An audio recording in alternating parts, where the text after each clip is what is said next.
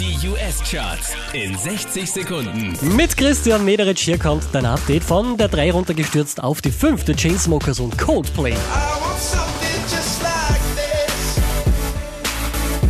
Letzte Woche Platz 5, diesmal Platz 4 für Kyle und I Spy. all day. Pray them niggas go away. Oh, Von Platz 2 abgestürzt auf die 3, das ist Bruno Mars, That's What I Like.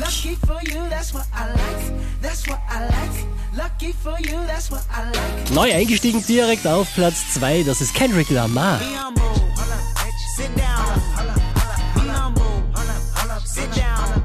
Unverändert an der Spitze der US-Charts Ed Sheeran und Shape of You.